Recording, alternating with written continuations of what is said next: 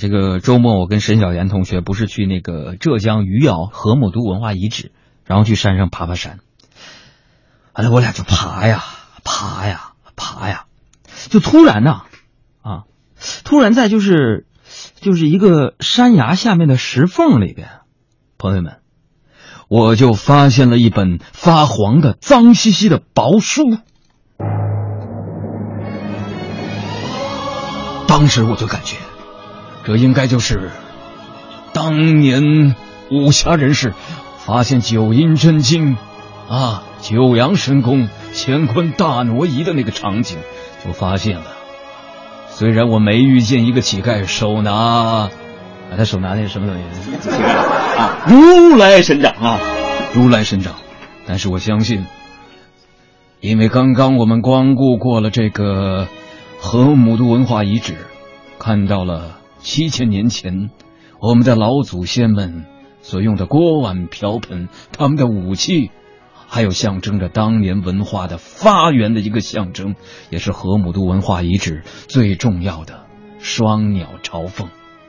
那我想，在这样一个有历史感、年代感的地方，我发现了这本脏兮兮的、泛黄的书，也一定意味着有什么秘密发生吧。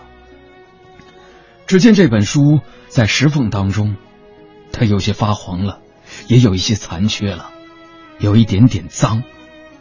书有点薄，但我断定可能年代久远，因为它的封皮已经损坏。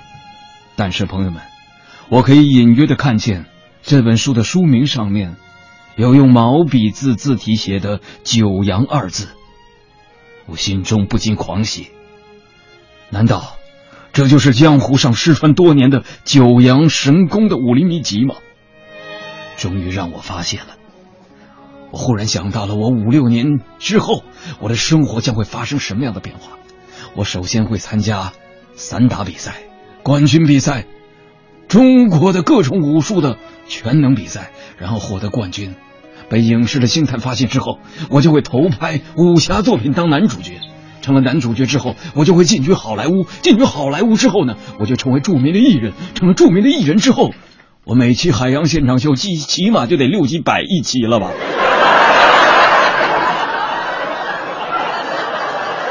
我就在那儿思考着，浮想联翩。我就用小木棍把这本书小心翼翼的掏出来，我怕附近游客和村民发现，我就一把把它揣入怀中。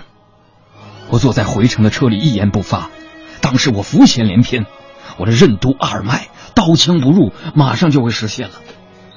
终于，我坐着动车回到了北京，我把武林秘籍小心翼翼的捧出来。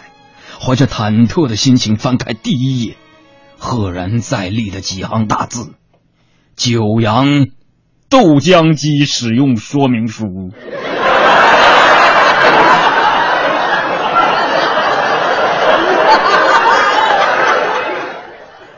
我的个心呐！你现在就是给我们喝云南白药，也无法弥补我们心灵上的创伤。